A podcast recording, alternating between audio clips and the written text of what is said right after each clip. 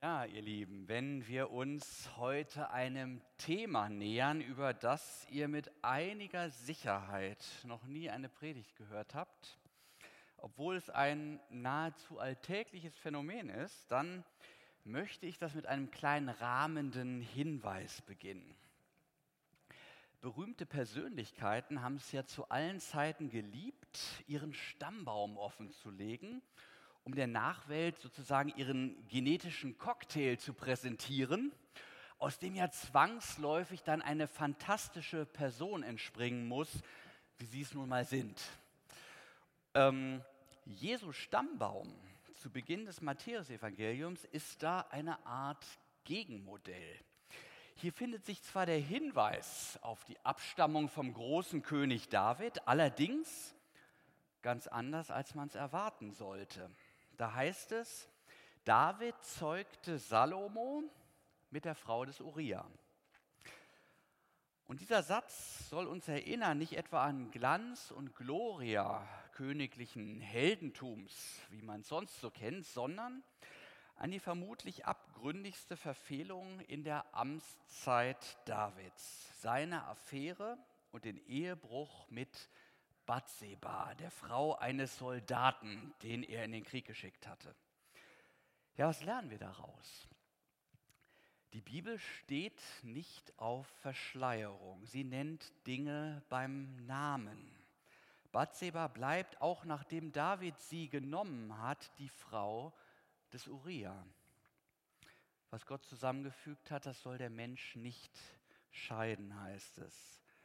Und nun trägt Jesus also einen Ehebrecher im Stammbaum. Jesus, in dem sich die Verheißungslinien Gottes treffen, Gottes Heilsplan in Person, trägt nun diese Geschichte der Sünde seiner Vorväter als Teil seiner eigenen Geschichte.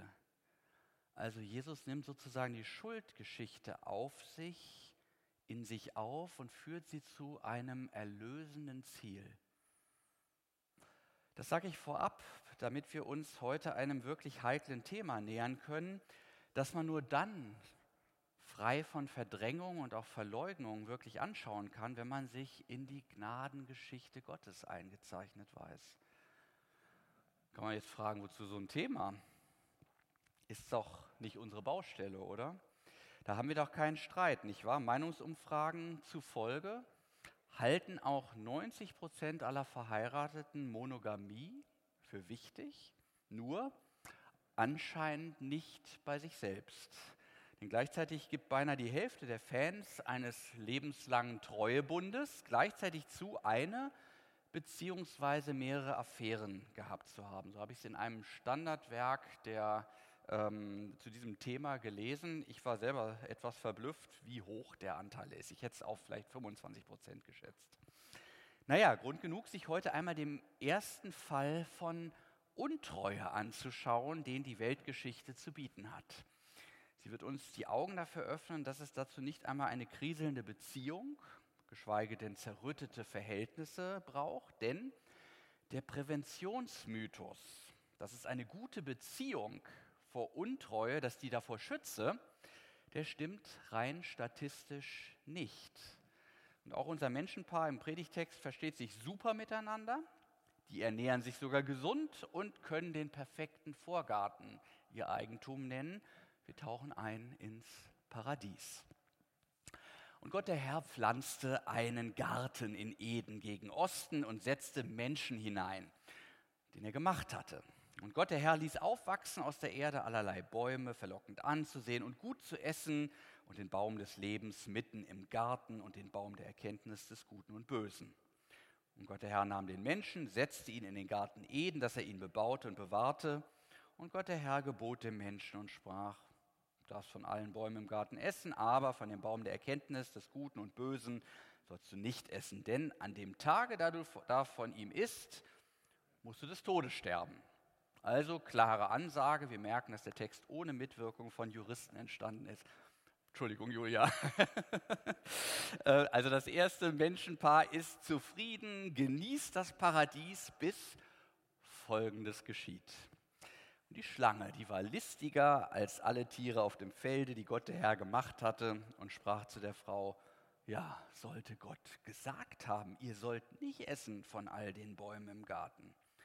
Da sprach die Frau zu der Schlange, wir essen von den Früchten der Bäume im Garten, aber von den Früchten des Baumes mitten im Garten hat Gott gesagt, esset nicht davon, rührt sie auch nicht an, dass ihr nicht sterbet. Da sprach die Schlange zur Frau, ihr werdet keineswegs des Todes sterben, sondern Gott weiß, an dem Tage, da ihr davon esst, werden eure Augen aufgetan und ihr werdet sein wie Gott und wissen, was gut und böse ist. Und die Frau sah, dass von dem Baum gut zu essen wäre und dass er, seine, dass er eine Lust für die Augen wäre und verlockend, weil er klug machte. Und sie nahm von seiner Frucht und aß und gab ihrem Mann, der bei ihr war, auch der da aß davon. Da wurden ihnen beiden die Augen aufgetan. Und sie wurden gewahr, dass sie nackt waren und flochten Feigenblätter zusammen und machten sich Schurze. Und sie hörten Gott den Herrn, wie er im Garten ging, als der Tag kühl geworden war Adam versteckte sich mit seiner Frau vor dem Angesicht Gottes des Herrn zwischen den Bäumen im Garten. Und Gott der Herr rief Adam und sprach zu ihm, wo bist du? Und er sprach, ich hörte dich im Garten und fürchtete mich, denn ich bin nackt, darum versteckte ich mich. Und er sprach, wer hat dir gesagt, dass du nackt bist? Hast du gegessen von dem Baum, von dem ich dir gebot, du sollst nicht davon essen? Da sprach Adam, die Frau, die du mir zugesellt hast, die gab mir von dem Baum und ich aß. Da sprach Gott der Herr zur Frau, warum hast du das getan? Die Frau sprach, die Schlange betrog mich, sodass ich aß. Da sprach Gott der Herr zu der Schlange, weil du das getan hast, seist du verflucht von allem Vieh und allen Tieren auf dem Felde. Auf deinem Bauche sollst du kriechen und Staub fressen dein Leben lang. Und ich will Feindschaft setzen zwischen dir und der Frau und zwischen deinem Samen und ihrem Samen. Er wird dir den Kopf zertreten und du wirst ihn in die Ferse stechen. So, ich vermute, die Geschichte kennt ihr. Wir klopfen sie heute auf vier Eskalationsstufen ab, die im Entstehen einer Affäre bedeutsame Kipppunkte darstellen. Punkt 1. Snake Talk habe ich ihn genannt, wenn man mit den Falschen spricht. Wenn wir uns in der Geschichte vom Sündenfall die sich rapide verändernde Beziehungsdynamik zwischen Gott und Mensch anschaut, dann kriegen wir ein paar gute Hinweise auf die Frage, die sich auch viele stellen, die sich mit einer Affäre ihres Partners konfrontiert sehen. Wie kriegt der Affärenpartner eigentlich den Fuß in die Tür? Gibt es ein Bedürfnis, das in der Ehe nicht erfüllt wird, sodass sich der Partner bemüßigt fühlt, außerhalb zu suchen? Was fehlt im Paradies? Und das Problem beginnt damit, dass Eva sich einen falschen Gesprächspartner sucht. Die Schlange sät Zwiespalt in eine intakte Beziehung. Sie sucht mit ihren Fragen nach dem Hebel, um Vertrauen zu destabilisieren. Ein verheirateter Ehemann klagte mir mal sein Leid, dass in seiner Straße lauter frustrierte, geschiedene bzw. von ihren Ehemännern sitzen gelassene Frauen wohnten. Und wenn die sich dann unter Nachbarn trafen, über den Gartenzaun zum Beispiel, oder wenn sie mit seiner Frau Sport treiben oder spazieren gehen, dann kübelten die sich offenbar ständig über ihre Unzufriedenheit über die ach so verrottete Männerwelt aus. So erzählte er. Und er machte sich nun Sorgen, dass das auch seine partnerschaftliche Beziehung belasten könnte. Und ich würde sagen, ja, ist was dran. Gerade wenn es um so neuralgische Dinge geht, wie die eigene Ehe, kann man mit der Wahl seiner Berater nicht vorsichtig genug sein. Wir sollten Ratgeber meiden, die selbst gerade unzufrieden mit ihrem Beziehungsstatus sind, die die Ehe generell für eine doofe Idee halten oder noch gefährlicher, die selber potenzielle Partner sein könnten. Das muss anfangs nicht mal bewusst geschehen. Die meisten Affären beginnen nicht intentional. Da erzählt man den Arbeitskollegen auf einer längeren dienstlichen Autofahrt von dem, was einen beschäftigt. Und er hört zu. Der hört endlich mal zu. Zu Hause ist die Zeit dafür, denn da sind die Hausaufgaben, da sind die Rechnungen, da sind die Arbeitsmeetings. Und der Kollege, der hat Zeit. Da ist kein Kindergequake, da ist keine Pflicht, da ist nur Kür. Herrlich, nicht? Da fühlt man sich gleich als neuer Mensch. Da kann ich ein ganz anderer sein. Da kann ich mich mal neu ausprobieren. Da entdecke ich neue Rollen und Gelegenheiten zu eigenem Wachstum. Da werden eure Augen aufgetan, verspricht die Schlange.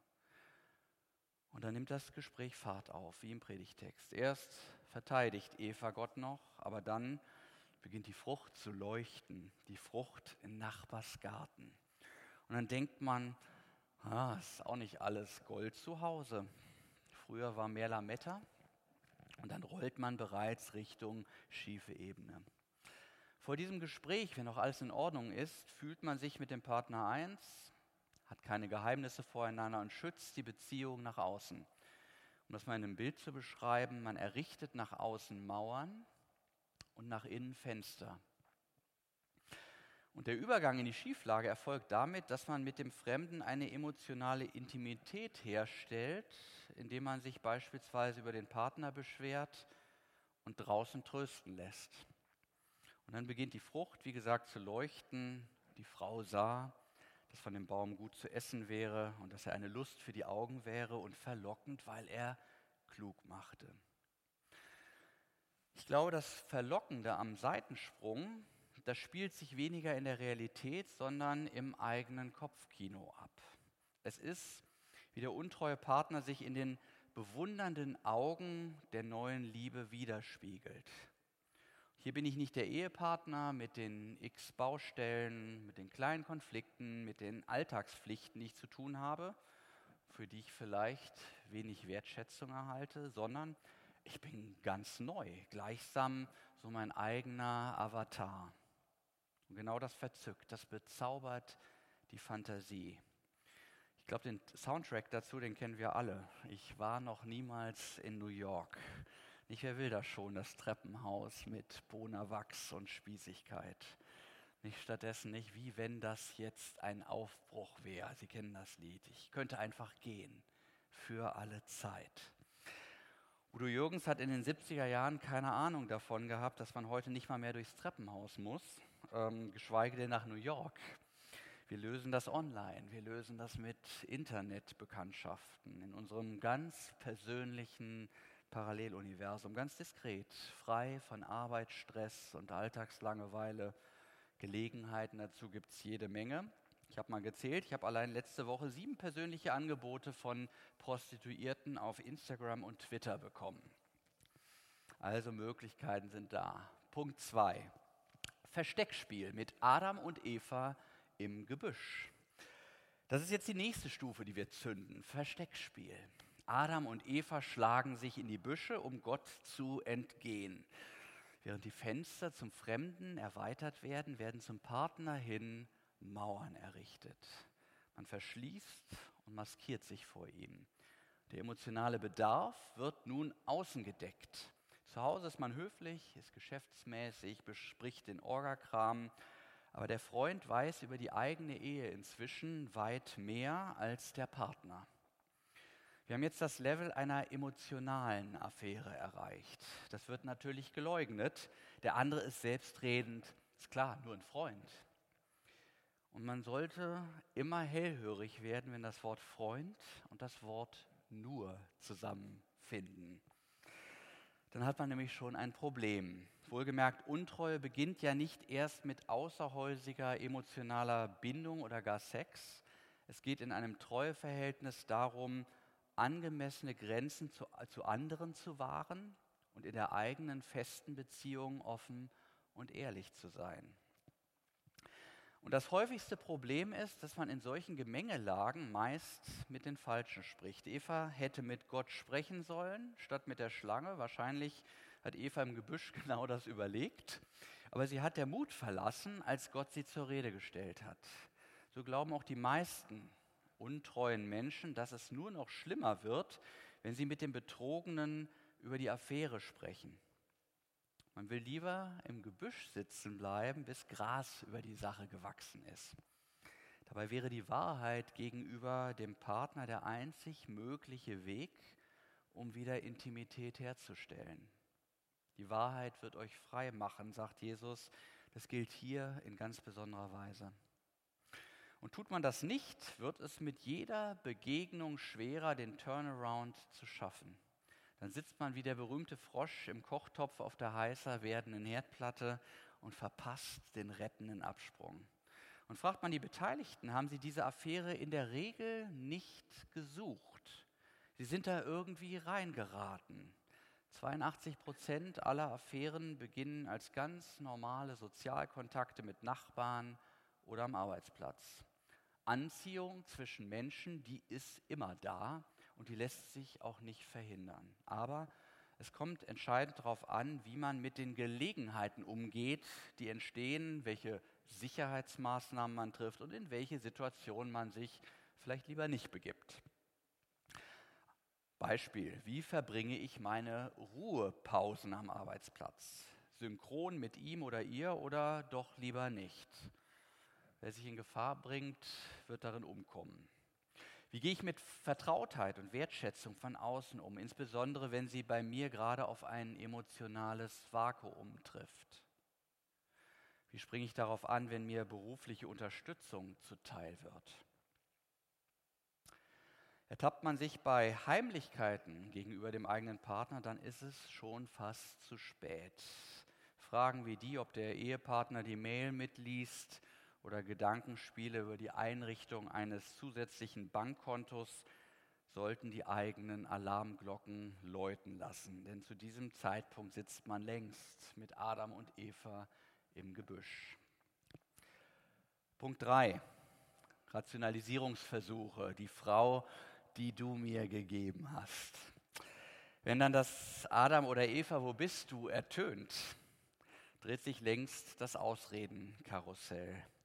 Dann ist die Klarheit der ehelichen Platzanweisung an der Seite des Partners und die Dankbarkeit für alles, was man an ihm hat. Nicht, am Anfang hieß es ja noch im Paradies Fleisch von meinem Fleisch, also Hurra. Das wird ersetzt durch Infragestellung seiner Integrität. Die Frau, die du mir gegeben hast. Die emotionale Energie wird von der Ehe weggeleitet und die Heimlichkeit und das nun einsetzende Doppelleben gebiert Lügen, wachsende Distanz und Ausflüchte auf der einen Seite und mehr emotionale Energie und wachsende sexuelle Chemie auf der anderen. Der Klassiker ist dann, dass man die Beziehung rechtfertigt, weil man ja nicht zum Äußersten gegangen sei, diesen Bereich dann aber umso mehr auf dem Wege der Fantasie auslebt. Ja, was wäre wenn? Und wenn es dann doch passiert ist, gar kein Problem. Menschliche Rationalisierungskräfte sind schier grenzenlos. Anhand des berühmten Gebets des Narzissten kann man das erschreckend gut studieren. Wie betet der Narzisst? Na klar, zu sich selbst, denn was Höheres kennt er ja nicht. Und wenn er den anderen Leid zufügt, sagt er, ist nichts passiert. Und wenn doch, dann war es nicht so schlimm. Und wenn doch, war es nicht der Rede wert. Und wenn doch, dann war ich nicht schuld.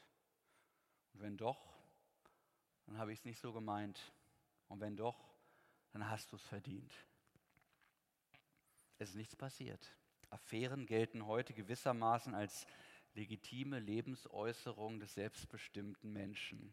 Und Kollateralschäden für Ehepartner und Kinder werden in Kauf genommen.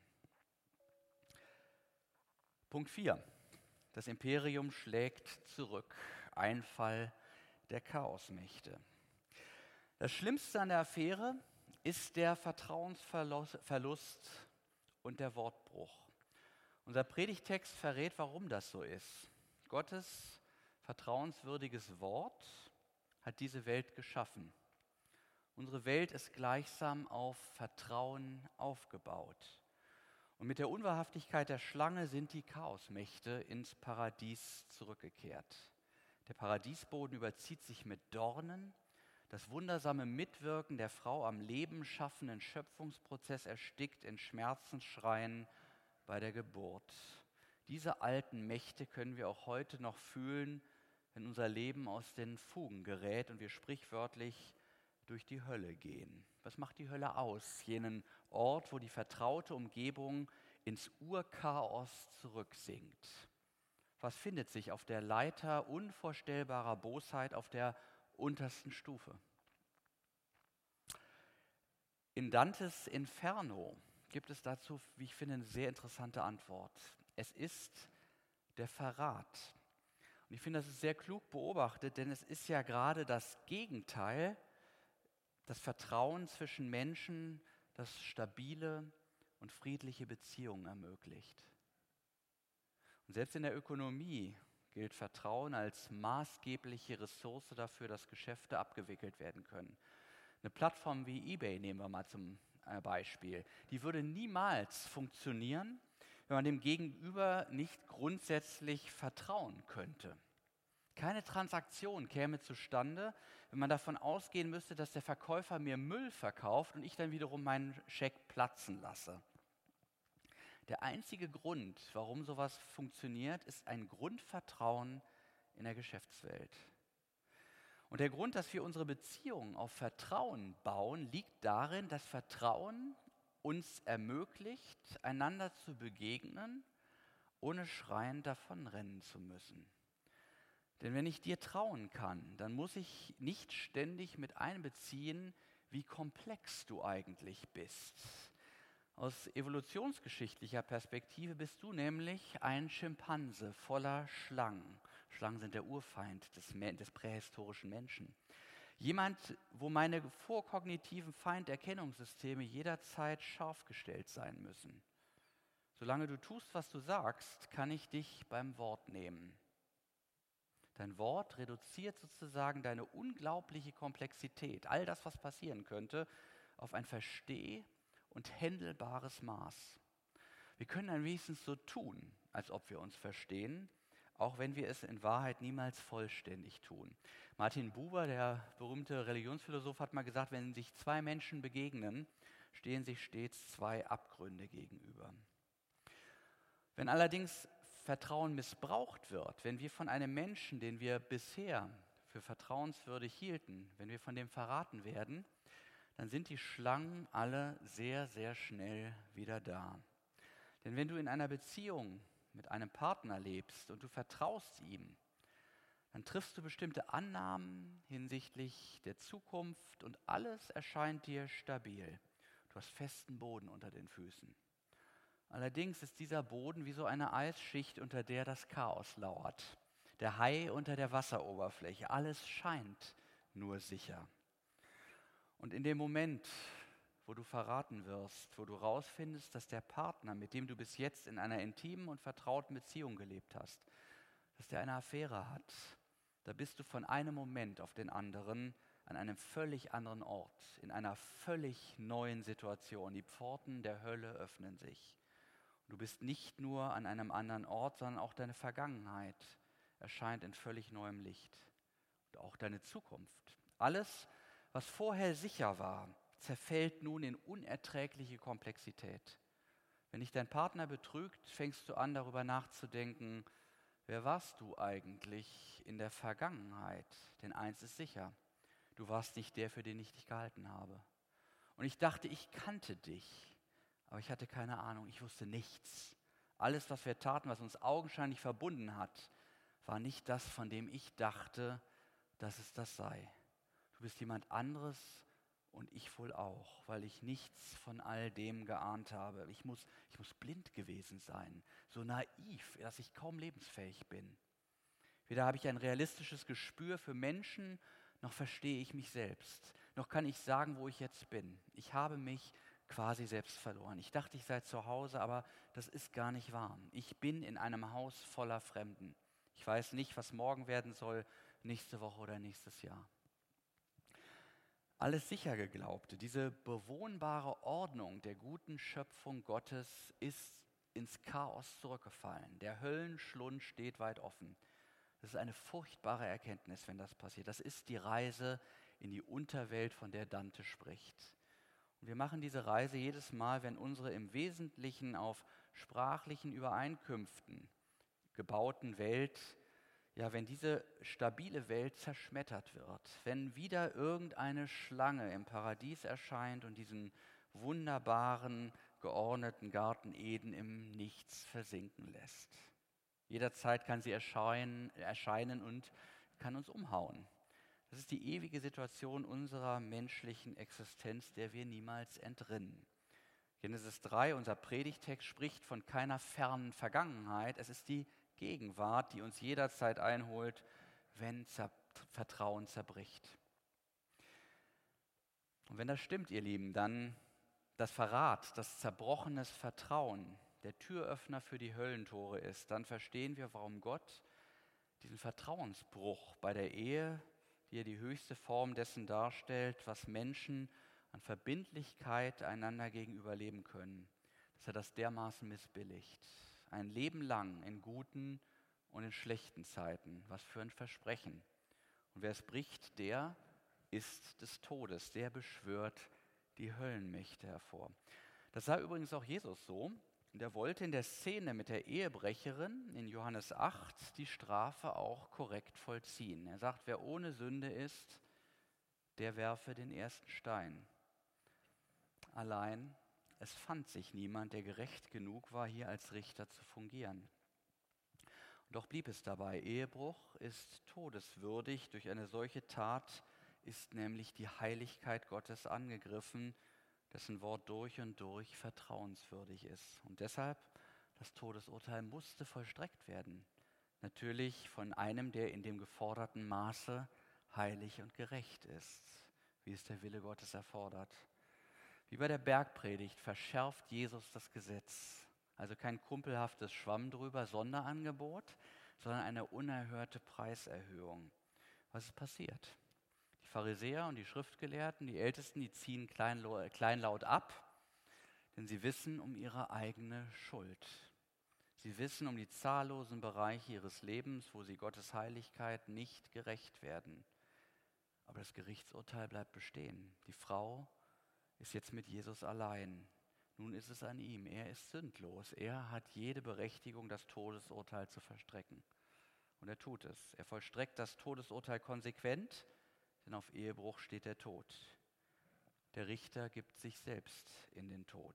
Dort, wo die Frau stehen müsste, da, wo mit ihr die ganze Menge der todeswürdigen Verkläger hätte in den Tod gehen müssen, da, wo mit ihr die ganze ähm, Menschheit im Grunde genommen schuldig ist, da stirbt Jesus den Tod auf Golgatha.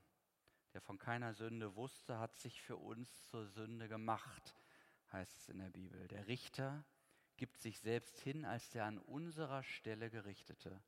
Er bügelt die Sache aus. Wieder mal. Wie schon bei David und der Frau des Uriah in seinem Stammbaum nimmt Jesus die Menschheit an, nimmt das weg, was uns von ihm trennt, damit wir ihm begegnen können, an der Krippe und am Kreuz. Ihm, der sagt, was er tut und tut, was er sagt. Und ich schlage vor, lasst uns ihm darin folgen und wahrhaftig und treu in unseren Beziehungen sein. Auftauchen ins Leben ist nicht billiger zu haben. Amen.